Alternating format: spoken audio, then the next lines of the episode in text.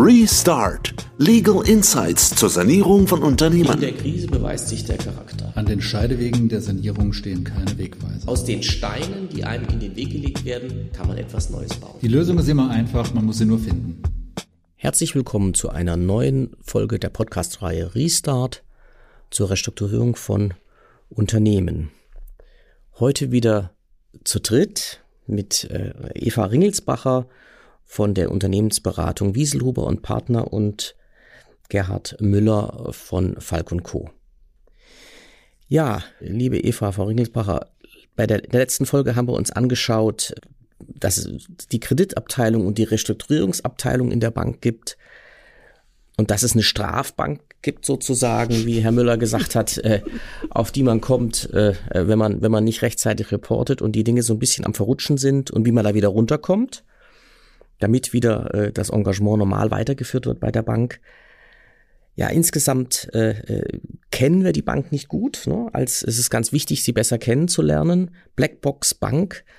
Wie tickt äh, die Bank in, in der Sanierung? Ja, und vor allem, äh, was, was man dann auf der Unternehmensseite und auch als Berater, äh, der selbst vielleicht auch nie in einer Bank gearbeitet hat, ähm, dann so, so, so ein bisschen mit einem Fragezeichen versieht, wie wie, wie setzt sich dieses berühmte Gremium, unter dessen Entscheidungsvorbehalt dann, dann, dann viele Dinge gestellt werden und wo auf Unternehmensseite manchmal das Gefühl aufkommt, der, die Mitarbeiter der Bank verstecken sich hinter diesem Gremium, äh, hint, hinter dessen Entscheidungsvorbehalt sie alles stellen können.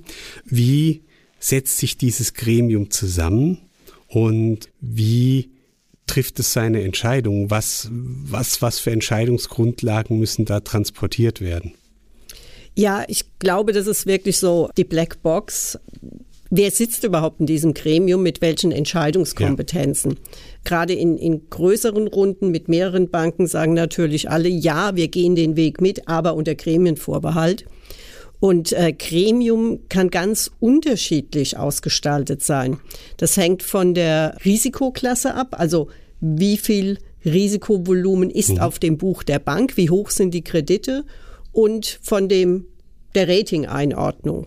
Und es gibt zum Beispiel auch Vier-Augen-Kompetenzen. Da können zwei Mitarbeiter einer Sanierungsabteilung relativ schnell eine Entscheidung treffen.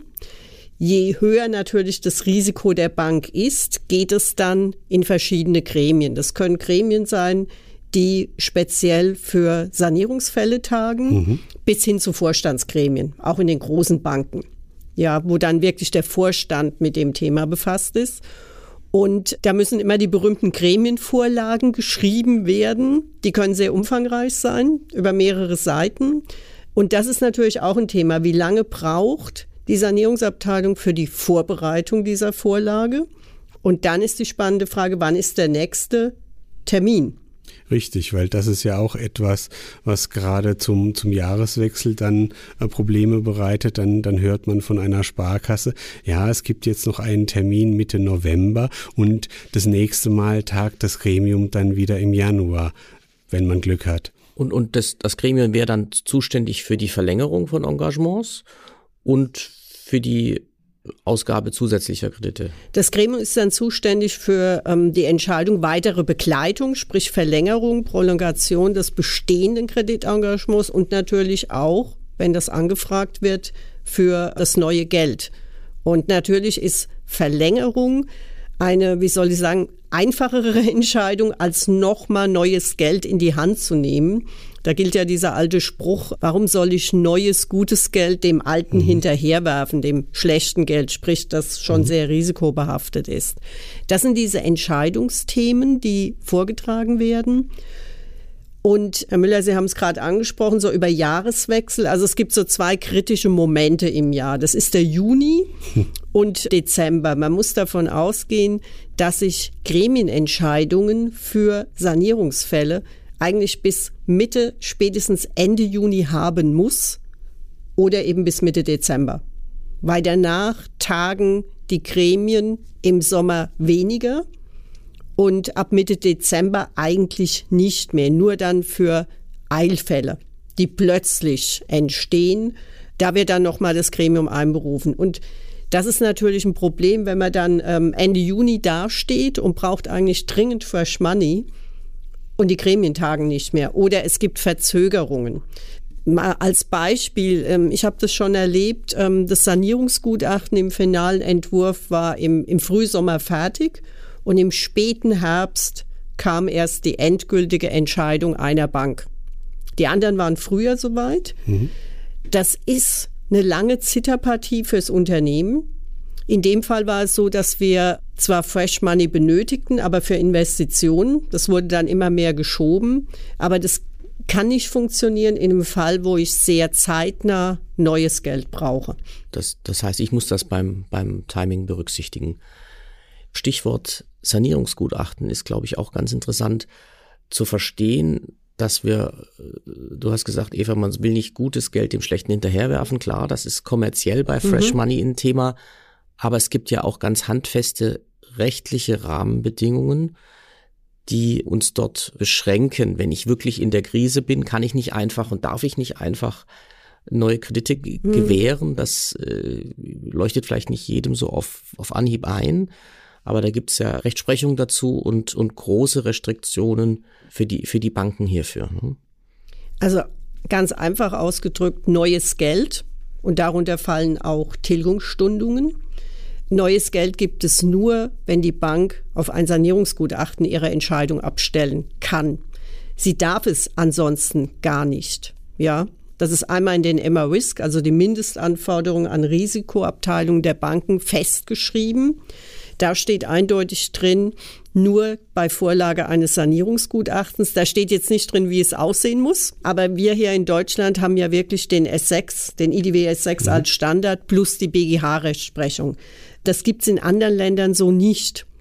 Das führt dann immer dazu, wenn ausländische Banken an Bord sind, dass die mit großen Augen sagen, ach, ihr Deutschen immer mit eurem Sanierungsgutachten, wir brauchen das nicht. Ja. Da muss man dann sagen, ihr braucht es auch, weil das Unternehmen sitzt hier in Deutschland und wenn jetzt das neue Geld gegeben wird ohne eine solche Grundlage, kann das für die Bank ja auch extreme Auswirkungen haben. Und zwar einmal wird sie vielleicht im Falle einer Insolvenz über die Anfechtung ihren Rückzahlungsanspruch plus Besicherungsanspruch verlieren. Und es könnte sogar eine Beihilfe zur Insolvenzverschleppung sein, die trifft dann den einzelnen Bankmitarbeiter. Das heißt, wir brauchen für neues Geld in jedem Fall ein Sanierungsgutachten, idealerweise IDW S6.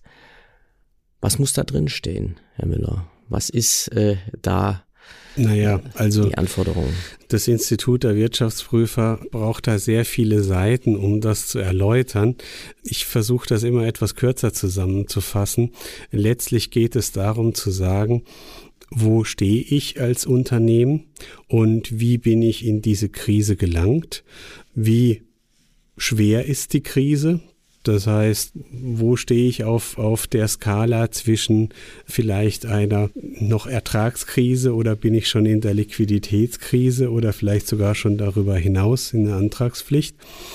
Dann gilt es, eine Planung zu machen, die zunächst mal abbildet, was würde geschehen, wenn man einfach so weitermacht wie bisher, ohne irgendwelche Maßnahmen. Dann gilt es Ausschau zu halten nach Maßnahmen, um das Unternehmen zu sanieren, zu restrukturieren, das heißt, das Cashflow positiv zu bekommen und es ertragsfähig zu bekommen, mittelfristig. Das können operative Maßnahmen sein, das können äh, finanzwirtschaftliche Maßnahmen sein, meistens eine Kombination aus beidem.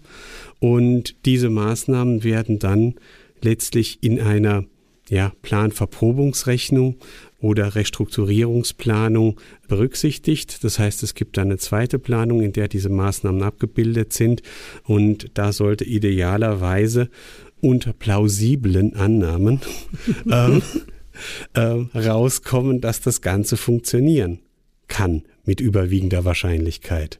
Und das ist es auch schon. Das ist es schon. Entscheidend ist sicher die Liquiditätsbetrachtung bei allem. Ne? Ja, hier. richtig. Das, das ähm, muss genau gerechnet werden. Richtig, also Liquidität ist äh, das Alpha und das Omega, der Rest ist Buchhaltung und äh, nur, nur mit Cash kann es funktionieren. was mache ich jetzt, wenn ich als Unternehmen neues Geld brauche und äh, dann, dann treffe ich, äh, kommt die Frau Ringelsbacher und berät mich und sagt mir, ich brauche ein IDW S6 Gutachten. Mhm. Dann gehe ich zum Herrn Müller und der sagt mir, das kostet aber relativ viel Geld, weil es viel Aufwand ist und viel gerechnet werden muss. Ich habe die Mittel aber nicht. Mhm. Kann die Bank wenigstens das noch finanzieren, Frau Ringelsbacher, dass ich, ähm, dass ich, äh, dass ich äh, mir dieses Gutachten schreiben lassen kann, damit die Dinge weitergehen? Das ist ein wichtiger Punkt. Das Unternehmen ist, ist knapp in der Liquidität, muss überlegen, kann ich am Monatsende die Gehälter überhaupt noch zahlen? Also es braucht dringend neue Mittel und die Bank sagt erstmal ein Sanierungsgutachten und wir wissen alle, wir Berater arbeiten jetzt auch nicht umsonst. Das sind gewisse Kosten, die da hochlaufen für Definitiv. so ein Gutachten. Ja, das ist einfach so. Dem Unternehmen kann man das nochmal so erklären, dass man sagt, das Gutachten ist nicht nur für die Bank, es ist auch für dich als Unternehmer. Das ist in Zukunft dein Maßnahmenplan, wie du aus dem Krisenmodus wieder herauskommst. Die Gutachten werden immer vom Unternehmen beauftragt und die Rechnung geht an das Unternehmen. Also die Bank ist nicht Auftraggeber. Ähm, sie hat es als Auflage für ihre Kreditentscheidung, aber sie ähm, ist nicht Auftraggeber und sie zahlt es auch nicht. Wobei man sagen muss, am Ende, also ich habe, hm. glaube ich, höchstens in all den Jahren nur einen Fall gehabt, wo der Gesellschafter es gezahlt hat. Es ist am Ende so, dass indirekt die Bank ja doch erstmal zahlt, weil die Rechnungen, die wir Berater stellen, werden bezahlt aus der Betriebsmittellinie der Bank. So ist es. So ist es. Und vielleicht noch ein Punkt zu diesem Thema Sanierungsgutachten. Ich weiß nicht, was da manchmal schief läuft, aber beim Unternehmer kommt das manchmal so an, naja, das ist ja nur eine Formalie, die die Bank jetzt haben will. Das ist eine reine Formalität. Herr Müller, können Sie das nicht mal ganz schnell schreiben und dann, dann ist diese Formalie ja auch erfüllt. Ja, ich glaube, dann hat der Unternehmer noch nicht verstanden, dass er wirklich in einer extremen Krisensituation ist und er eigentlich für sich gar keinen Plan hat, wie er wieder rauskommt. Also es gibt zwei Argumentationslinien, wo man es ihm gut erläutern kann. Das ist einmal einfach die Vorschriften, diese Emma-Risk-Vorschriften, weil sonst kann die Bank kein neues Geld geben. Und das zweite Thema ist, es ist nicht die Formalie für die Bank, es ist für das Unternehmen der Fahrplan in eine gute Zukunft. Absolut. Und es ist mehr als, ich habe es kürzlich bei einem Termin mal so formuliert, es ist mehr als sich in stille Kämmerlein zurückziehen und einen Besinnungsaufsatz zu schreiben im Selbstgespräch, ja. Das kann nur in Zusammenarbeit mit dem Unternehmer passieren. Und dabei muss eine konkrete Maßnahme rauskommen hm. oder mehrere. Ja. Und sie muss wahrscheinlich sein. Genau, sie muss ja. auch überwiegend wahrscheinlich ja. sein. Ja, und ich glaube, man spürt auch nicht, wenn sich da jemand eigentlich sperrt, sich nicht öffnet gegenüber demjenigen, der das Gutachten schreibt, das Gutachten entsprechend dann auch ähm, so ausfällt, dann äh, oder man, man das daraus lesen kann, dann ist natürlich die Chance, dass man dann tatsächlich nochmal eine weitere Finanzierung von der Bank, von der Bank bekommt, deutlich geringer. Ja, das war spannend, die Restriktionen zu erfahren und den regulatorischen Hintergrund. Und äh, ich freue mich auf eine neue Folge in unserer Dreierkonstellation. Bis zum nächsten Mal. Vielen Dank. Bis Dankeschön.